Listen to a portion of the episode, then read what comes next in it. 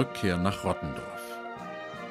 Was die Aufarbeitung des Nationalsozialismus mit unserer eigenen Lebensgeschichte zu tun hat. Von Clemens Tangerding. Episode 40 Die Dominanz der Parteipolitik. Wenn man am Sonntagabend das erste einschaltet, sieht man eine Sendung, die immer auf dieselbe Weise abläuft. Alle versuchen sich herauszureden, mit dem Finger auf andere zu zeigen. Nach ein paar Minuten haben sie einen Bösewicht gefunden, den in der verbleibenden Zeit alle beschuldigen. Und dann ist da noch die sympathische Frau, die einfach nur Fragen stellt. Am Ende ist der Fall zwar gelöst, aber man hat als Zuschauer den Eindruck, es war von vornherein klar, wie es ausgehen würde. Ich rede von Anne Will. Politische Talkshows sind ein Faszinosum. Sie tun so, als würden sie ein ganz normales Gespräch zeigen. Eine Diskussion, bei der Menschen mit verschiedenen Haltungen über ein Problem sprechen. Meistens ist noch ein Fachexperte dabei, ein Wissenschaftler oder Journalist, ein Verbandspräsident oder so. Und es gibt eine Moderatorin, die Fragen stellt. Die Gäste können sprechen, das haben sie gelernt. Sie kennen die Linie ihrer Partei zu dem Thema, sie kennen die Argumente und sie entkräften die Gegenargumente. Die Experten beleuchten das Thema aus einer nicht politischen Position. Beim Thema Armut zum Beispiel spricht oft Ulrich Schneider, Präsident des Paritätischen Wohlfahrtsverbands, der wegen seiner Glatze und seiner buschigen Koteletten aussieht wie Martin Van Buren, amerikanischer Präsident zwischen 1837 und 1841. Im April gab es Streit in der Ampel über die Erhöhung der Kindergrundsicherung. Die Grünen wollten sie, die FDP war dagegen. Ulrich Schneider tritt dann in Talkshows auf und rechnet vor, warum für arme Kinder nicht einmal die geplante Erhöhung ausreicht und dass Christian Lindner das nötige Geld zu besorgen hätte. Am Ende sollte man sich als Zuschauer, als Zuschauerin informiert fühlen. Man sollte wissen, wie es um die Armut in Deutschland steht, wie viele Menschen arm sind, wer als arm definiert wird, wie die unterschiedlichen Positionen der Parteien sind. Die einen wollen natürlich fördern, die anderen fordern. Die einen wollen mehr Geld ausgeben, die anderen weniger. Und dann, wenn man informiert ist, kann man seine eigene Position überprüfen, sich selbst positionieren, vielleicht mit den anderen Familienmitgliedern sprechen und natürlich die Chipsreste vom Sofatisch abwischen. Es ist eigenartig, wie stark politische Talkshows zum politischen Diskurs gehören bei uns. Politiker, die in Talkshows aufgetreten sind, veröffentlichen nach dem Auftritt auf ihren eigenen Seiten und auf den Seiten ihrer Parteien Ausschnitte ihrer Redebeiträge. Journalisten veröffentlichen ebenso Schnipsel, meistens um das, was die Person da sagt, zu skandalisieren. Einfach nur krass, was Lindner da sagt. Oder ohne Worte. Oder wie lost kann man sein, steht dann da in dem Kommentar auf Spiegel Online, in der Bildzeitung, in der FAZ und mittels dpa auch in der Mainpost in Rottendorf werden Inhalte der letzten Sendung wiedergekäut. Auf Twitter sind die einzelnen Talkshows am Tag nach ihrer Ausstrahlung in den Trends. Man könnte den Eindruck haben, Talkshows beschäftigen eine Mehrheit der Bevölkerung. Aber das täuscht. Anne Will sahen im Jahr 2022 noch 3,6 Millionen Menschen. Das entspricht der Einwohnerschaft von Berlin. Alle Einwohner und Einwohnerinnen Berlins sahen also Anne Will, der Rest der Republik aber sah es nicht. Maybrit Illner 2,6 Millionen, Markus Lanz 1,65 Millionen, Hart aber fair 1,7 Millionen. Die Sendung Hart aber fair sahen am 13. März diesen Jahres 1,74 Millionen Zuschauerinnen und Zuschauer. Der Marktanteil lag bei 6,6 Prozent. Das heißt, 6,6 Prozent aller Menschen, die am 18. März um 21 Uhr ihren Fernseher angeschaltet hatten, sahen hart aber fair. Zum Vergleich, die Sendung 30 Jahre Andrea Berg im ZDF am 6. August 2022 sahen 4,2 Millionen. Deutlich mehr als die erfolgreichste Talkshow. Trotzdem wissen die meisten von uns nicht einmal, wie das neue Album von Andrea Berg heißt, was bei der Show vorgestellt wurde. Auf Ich würd's wieder tun singt sie ihre alten Lieder, aber in ganz neuen Interpretationen. Die Gefühle haben Schweigepflicht, diesmal mit Nino De Angelo, Sternenträumer mit DJ Ötzi und Ja, ich will sogar mit dem Moderator der Sendung, Giovanni Zarella. Wenn man alle Menschen zusammenzählt, die Du hast mich tausendmal belogen mitsingen können, kommt man wahrscheinlich tatsächlich auf eine Mehrheit der Bevölkerung in Deutschland. Aber bestimmt nicht mit Anne Will. Man könnte sagen, sollen Talkshow-Schnipsel doch durch die sozialen Medien geistern, wen stört es? Sollen die Mainpost-Leser doch erfahren, dass Luisa Neugebauer Wissing angegriffen hat? Wen stört es? Wo ist das Problem? Ich sehe gleich mehrere Probleme. Der Münchner Merkur veröffentlichte vor einem Jahr eine interessante Statistik. Der Artikel analysierte die Zusammenstellung der Gäste in Talkshows zum Ukraine-Krieg. Genauer gesagt in den ersten 100 Tagen des neuen Ukraine-Kriegs. 78 Mal war die Ukraine Thema in den ersten drei Monaten bei Anne Will, Hart aber fair, Maischberger, Maybrit Illner, Markus Lanz. 133 Politikerauftritte gab es. Die meisten Auftritte bekamen SPD-Vertreter und Vertreterinnen, insgesamt 45. CDU, Grüne und FDP durften mit 29, 24 und 23 Auftritten etwa gleich häufig in Talkshow-Sesseln Platz nehmen. CSU-Politiker und Politikerinnen wurden dreimal zum Thema Ukraine eingeladen, die AfD kein einziges Mal. Nach den jüngsten Umfragen steht die AfD aber bei 20 Prozent bundesweit. Das bedeutet, dass die Haltung von mindestens einem Fünftel der wahlberechtigten Bevölkerung nicht in den Talkshows zum Ukraine-Krieg vertreten wurde. Das bedeutet auch, dass die Strategie des öffentlich-rechtlichen Rundfunks nicht aufgehen kann, die darin besteht, die AfD einfach nicht einzuladen und ihre Bedeutung damit eindämmen zu wollen. Diese Methode der AfD keine Bühne zu geben, wie es häufig heißt, geht hinten und vorne nicht auf. Aber das ist nur ein Problem. Mit der AfD möchte ich mich demnächst in ein paar eigenen Folgen beschäftigen. Das größte Problem sehe ich woanders, nämlich, dass wir konstruktive Methoden der Konfliktlösung aus den Augen verlieren.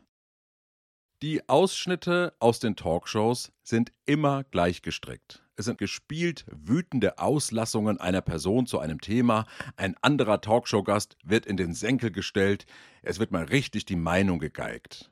Das wird herumgeschickt, damit wird für die Sendungen Werbung gemacht. Wenn man sich die Videos von Parteitagsreden ansieht, herrscht genau derselbe Ton. Auf dem Länderrat der Grünen in Bad Vilbel sagte der relativ junge EU-Grünen-Politiker Erik Marquardt, Zitat, wir sollten uns anschauen, wo würde denn ohne uns in der Bundesregierung dieses Land gerade stehen? Und weiter, dass wir da stehen, wo wir jetzt stehen, das ist ein Erfolg unseres Spitzenpersonals in der Bundesregierung.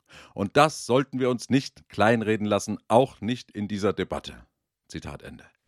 An den Konflikten, an denen ich beteiligt bin, sind solche Momente mit die schwierigsten. Wenn man einen Kompromiss gefunden hat, alle Seiten Zugeständnisse gemacht haben, und dann stellt sich einer hin und sagt, dass ohne ihn und ohne sein Zutun dieser Kompromiss viel schlechter gewesen wäre. Ich habe solche Momente schon erlebt. In unseren Projekten zur NS-Aufarbeitung gibt es immer wieder Streitereien darüber, welche Themen wir besonders intensiv behandeln sollten und welche nicht so wichtig sind. Ein klassischer Konflikt verläuft zwischen denen, die das Schicksal der Wehrmachtssoldaten ansprechen wollen und Feldpostbriefe abdrucken möchten und Porträts der Wehrmachtsangehörigen aus dem Dorf, Fotos ihrer Grabstellen, und andererseits denjenigen, die das als revisionistisch empfinden, als beschönigend, die die Gefahr sehen, dass die Soldaten als Opfer dargestellt werden und so weiter. Diesen Konflikt gibt es oft und bislang haben wir immer einen guten Kompromiss gefunden. Wenn danach einzelne Projektteilnehmer, Teilnehmerinnen sich hinstellen und den Kompromiss entweder in Zweifel ziehen oder ihre Belastung durch den Deal ganz besonders hervorheben oder sich moralisch über diejenigen stellen, die sich auf die Einigung eingelassen haben, dann wird es richtig schwierig. Denn dann muss ich als Projektleiter versuchen, die Person, die so spricht, zurückzuholen aus der Selbstbeschau wegzuholen von diesem Drang, irgendjemand anderem die Meinung zu geigen, zurückzuholen in die Gruppe und das, was die Gruppe vorhat und das, was die Gruppe erreicht hat. Wenn eine Gruppe also der anderen mal so richtig die Meinung geigt, entstehen im Normalfall zwei Gefühle, nämlich ein Dominanzgefühl, bei dem der spricht, und Gefühle von Scham oder Widerstand, bei denen die angegangen werden. Beides steht einer Konfliktlösung im Weg. Und es dauert im Regelfall lange, bis die beiden, die sich da angegangen sind, wieder konstruktiv zusammenarbeiten können. Denn der eine fühlt sich überlegen und hat natürlich immer das subjektive Gefühl, dass er sich ja nur wehrt, und der andere fühlt sich angegriffen, natürlich immer zu Unrecht. Die Talkshows werben also geradezu mit destruktiven Gesprächsmethoden. Oder hat schon mal jemand einen Ausschnitt von Anne Will oder Markus Lanz gesehen, in dem ein Politiker zum anderen sagt, okay, machen wir so. Oder alles klar, nächste Woche treffen wir uns im Akropolis, dann bestellen wir einen Mafrodaphne und gehen die Vorlage nochmal gemeinsam durch. Wir finden schon eine Lösung. Es ist doch erstaunlich, dass wir uns im Fernsehen trotzdem immer wieder diesen destruktiven Debatten aussetzen. Dass wir sie immer und immer wieder zeigen. Bundestagsdebatten, Talkshows, Parteitagsauftritte. Was sollen wir denn davon lernen? In Berlin wurde ein Abschnitt der Friedrichstraße mit viel Medienrummel vor der vergangenen Berlin-Wahl für Autos gesperrt. Nach der Wahl wurde er mit ebenso viel Getöse für die Autos wieder geöffnet. Was ist das für ein Zirkus? Warum sollen wir uns das antun?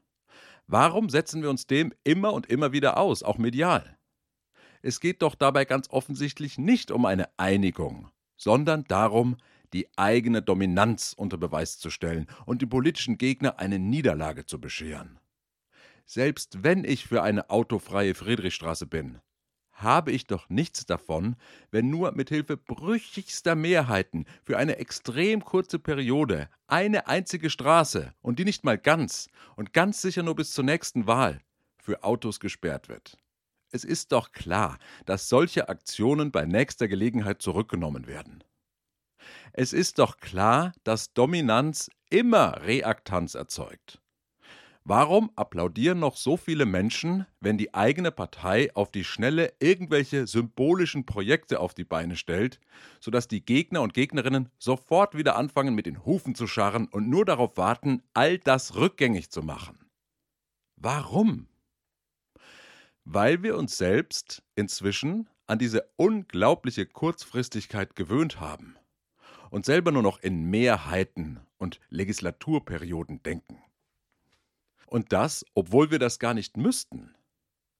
Weil wir viel zu oft PolitikerInnen beim Debattieren zusehen müssen und viel zu selten Menschen, die Konflikte anders beilegen. Es gibt in unserem Land so viele Menschen, von denen man sich sinnvolles Debattieren und das Aushandeln von langfristigen Lösungen abschauen könnte. So viele. Ich kenne einige von ihnen. Sie leiten kleine Dorfvereine, arbeiten in Verbänden oder Gewerkschaften, in Hochschulen, Unternehmen, Schulen. Ich kenne einen Unternehmer, der mit seinem Kompagnon 20 Betriebe in der Hotel- und Gastronomie leitet. Mehrere tausend Angestellte. Wie er die Corona-Krise überwunden hat, wie er mit Behörden verhandelt, wie er Kredite von Banken bekommt, wie er Mitarbeiter fördert, wie er neue Geschäftsfelder erkundet. Es ist beeindruckend. Den sollte man mal einladen. Ich kenne einen Feuerwehrmann, der in seiner Freizeit ein neues Feuerwehrgerätehaus gebaut hat. Als Laie. Der sollte mal bei Anne Will sitzen. Auch wenn sehr viele Sachen beim Bau schiefgelaufen sind, würde er sich niemals hinstellen danach und sagen, ohne mein Engagement würde dieses Haus heute noch nicht stehen. Sondern er würde in der Talkshow erklären, mit welchen Mitteln man die Baumaßnahmen einfacher und schneller bewältigen würde und viele Beispiele aus der Praxis geben. Ich habe vor ein paar Tagen noch einem befreundeten Chefarzt zuhören dürfen, bei dem von fünf neuen Oberärzten zwei Deutsche sind, die anderen sind aus Syrien und aus Ägypten. Was er tun muss, um diese hochrangigen Mitarbeiter und Mitarbeiterinnen in den Alltag einer Klinik auf dem Land zu integrieren, dem sollten wir zuhören. Wir alle kennen solche Menschen, aber wir sehen sie nicht oder viel zu selten in den Medien. Wir sehen ihnen nicht bei der Arbeit zu, wir können daher kaum etwas von ihnen lernen. Es gibt eine interessante Studie aus dem Jahr 2020, die diese Beobachtung wissenschaftlich untermauert. Ich habe sie auf der Seite des Norddeutschen Rundfunk gefunden. Sie wurde erstellt vom Progressiven Zentrum, einem Think Tank aus Berlin, eher progressiv, linksliberal als konservativ. Aber in der Erhebung spielt die politische Ausrichtung keine Rolle. Denn die Autoren und Autorinnen haben einfach nur die Zusammensetzung der Gäste in Talkshows geprüft. Dabei kam Folgendes heraus. ParteipolitikerInnen dominieren die Bühnen der Gesprächsrunden, wie keine andere Gruppe. Für die Studie wurden mehr als 1200 Sendungen aus den vergangenen drei Jahren ausgewertet. Und zwar Anne Will, Hart aber fair, Maischberger und Maybrit Illner.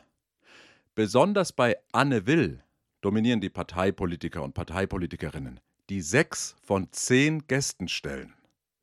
Damit spielen weite Teile der Gesellschaft, etwa aus den Bereichen Kultur, Zivilgesellschaft, Soziales in den Talkshows, nur Statistenrollen.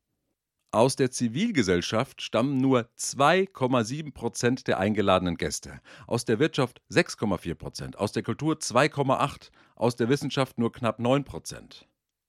Mir kommt es gar nicht so sehr auf einen repräsentativen Proporz an, im Sinne von, in Deutschland arbeiten 34 Millionen Menschen im Dienstleistungsgewerbe, also muss in jeder Talkshow ein Vertreter des Dienstleistungssektors sitzen. Darum geht es nicht. Es wäre nur hilfreich, wenn wir durch andere Gäste ein anderes Konfliktverhalten kennenlernen würden. Denn wenn wir den Feuerwehrmann, den Chefarzt, den Unternehmer einladen würden, dann würden wir Menschen erleben, die Probleme lösen müssen mit der Betonung auf Probleme, mit der Betonung auf lösen und mit der Betonung auf müssen, wenn man drei Wörter in einem Nebensatz betonen darf. Wie Sie dabei vorgehen, wie Sie die unterschiedlichen Ansichten, Haltungen, Interessen, Gegebenheiten, Gesetze miteinander in Einklang bringen, das sollten wir uns mehr anhören. Wir müssen aufhören, uns so sehr an ParteipolitikerInnen zu orientieren. Diese armen Wesen müssen ständig ihre Leistungen in den Vordergrund rücken und die Leistungen der anderen schmälern, damit sie bei der nächsten Wahl wieder genug Stimmen bekommen. Und die anderen weniger. Aber wir leben nicht so, wir normale Menschen. Wir müssen uns nicht gegenüber anderen durchsetzen. Niemand muss auf einem Stimmzettel für uns stimmen und dafür für andere nicht. Wir sind nicht nur vier Jahre im Amt und müssen davon mindestens ein Jahr lang dafür opfern, dass wir auch nächstes Mal wiedergewählt werden. Wir müssen überhaupt nicht gewählt werden. Wir sind immer da.